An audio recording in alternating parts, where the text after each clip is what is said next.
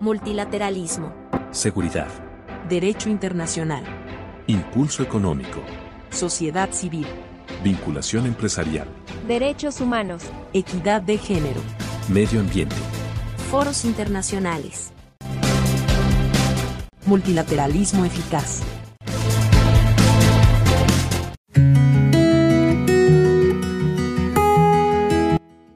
Bienvenidos a un nuevo episodio de Multilateralismo Eficaz.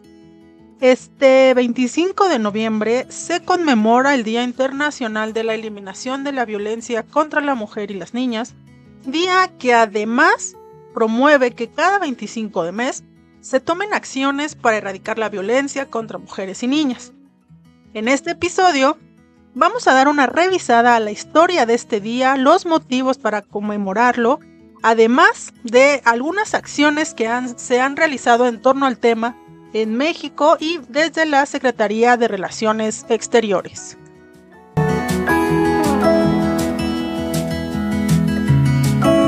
La conmemoración de este día tuvo sus orígenes en la necesidad de honrar la memoria de las hermanas Mirabal, tres activistas políticas de la República Dominicana que fueron brutalmente asesinadas en 1960 cuando se manifestaban en contra de la violencia de género en su país. La propuesta de conmemoración fue realizada por mujeres que integraron el primer encuentro feminista de Latinoamérica y el Caribe celebrado en Bogotá, Colombia, en 1982. El 17 de diciembre de 1999, la Asamblea General de la Organización de las Naciones Unidas aprobó la Resolución 54-134, Día Internacional de la Eliminación de la Violencia contra la Mujer, para fomentar que los gobiernos, órganos, fondos y programas del sistema de Naciones Unidas, así como otras organizaciones internacionales y organizaciones no gubernamentales, realicen actividades dirigidas a sensibilizar a la opinión pública respecto del problema de la violencia contra las mujeres, adolescentes y niñas en toda su diversidad.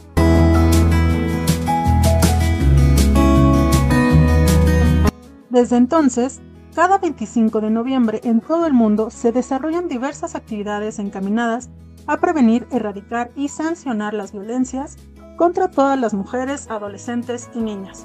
Adicionalmente, la fecha marca el comienzo de los 16 días de activismo contra la violencia de género que concluyen el 10 de diciembre, fecha en que se conmemora el Día Internacional de los Derechos Humanos. Las Naciones Unidas han elegido el lema Únete, activismo para poner fin a la violencia contra las mujeres y las niñas. Ello porque a nivel internacional se observa la aparición de diversos grupos que están en contra de los derechos humanos de las mujeres, adolescentes y niñas. Además, que cuestionan conceptos básicos como la igualdad de género o las violencias de género.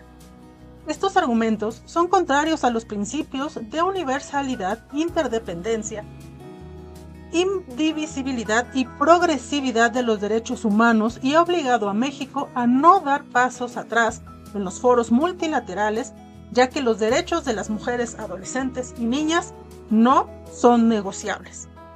La importancia del día es significativa porque lamentablemente en todo el mundo la violencia contra las mujeres, adolescentes y niñas sigue siendo una práctica generalizada y cuya prevención, erradicación y sanción debe venir acompañada de un cambio social, ya que las sociedades prósperas, sostenibles e igualitarias que aspiramos ser no deben tolerar ningún tipo de violencia contra ellas.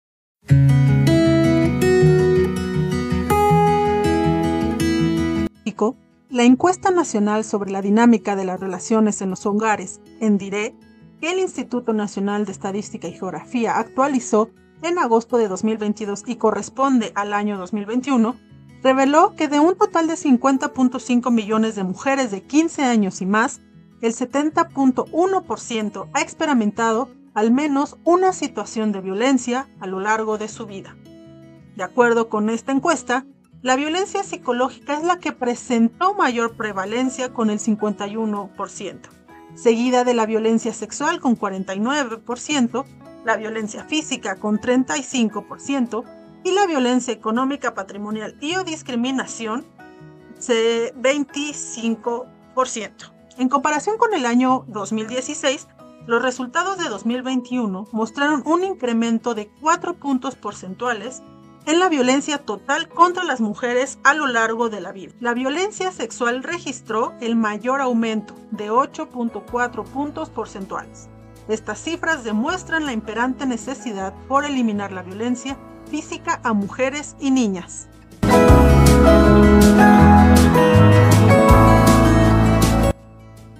Desde la Secretaría de Relaciones Exteriores tenemos la firme convicción que a través de la política exterior se puede construir a erradicar la violencia de género, ya sea en los espacios multilaterales mediante las negociaciones de resoluciones y una participación activa y propositiva, en distintos espacios como la Asamblea General de la Organización de las Naciones Unidas, el Consejo de Derechos Humanos, la Comisión de la Condición Jurídica y Social de la Mujer, el Consejo de Seguridad de Naciones Unidas, entre otros, pero también en las actividades de asistencia y protección consular que brindan tanto embajadas y consulados de México en el exterior.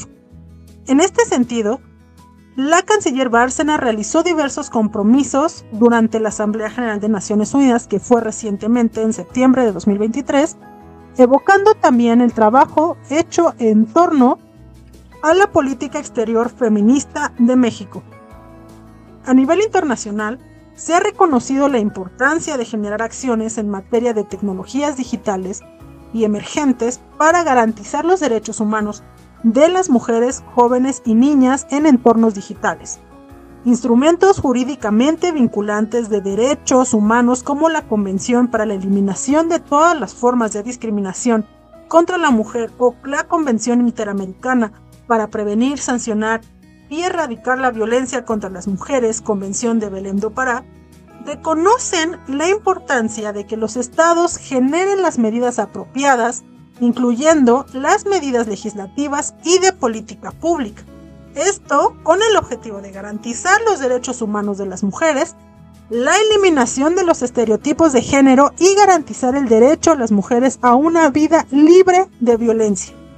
Asimismo, en el ámbito multilateral se cuenta con iniciativas relevantes que abordan el tema de la ciberseguridad con un enfoque transversal de género.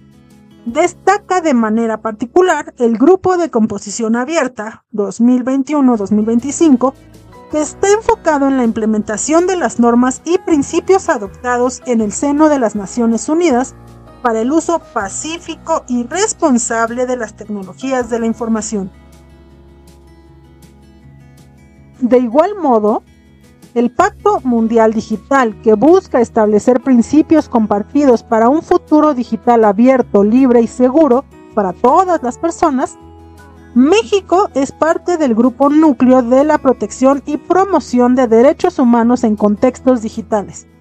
En esta asamblea, el abordaje del tema fue por primera vez en el marco del 67 periodo de sesiones de la Comisión de la Condición Jurídica y Social de la Mujer, esta, ahí fue la creación de la ruta para la elaboración de una ley modelo integral para prevenir, sancionar y erradicar la violencia de género contra las mujeres facilitada por las tecnologías.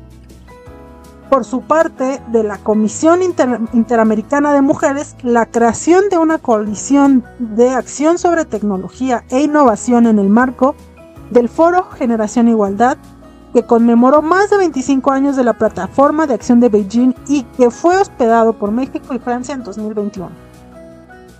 A pesar de los esfuerzos, es necesario fomentar y reforzar la transversalidad de la perspectiva de género en ellos frente a retos derivados de las tecnologías digitales y emergentes como la inteligencia artificial que impactan diferenciadamente a las mujeres, jóvenes y niñas en toda su diversidad.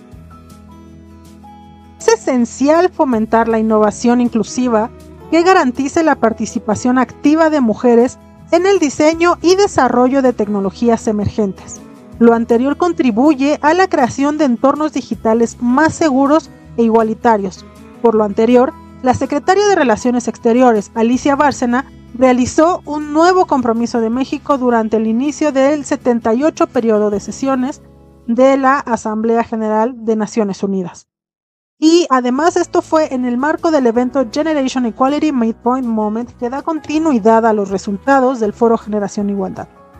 Este compromiso busca establecer una plataforma en México enfocada en analizar y ampliar el conocimiento sobre el impacto de las tecnologías digitales y emergentes como la inteligencia artificial en el bienestar y en la seguridad de mujeres, jóvenes y niñas en toda su diversidad. Con esta plataforma se busca fomentar la participación de las mujeres en la toma de decisiones y fortalecer, fomentar la creación de políticas públicas, estándares y legislación sobre el tema.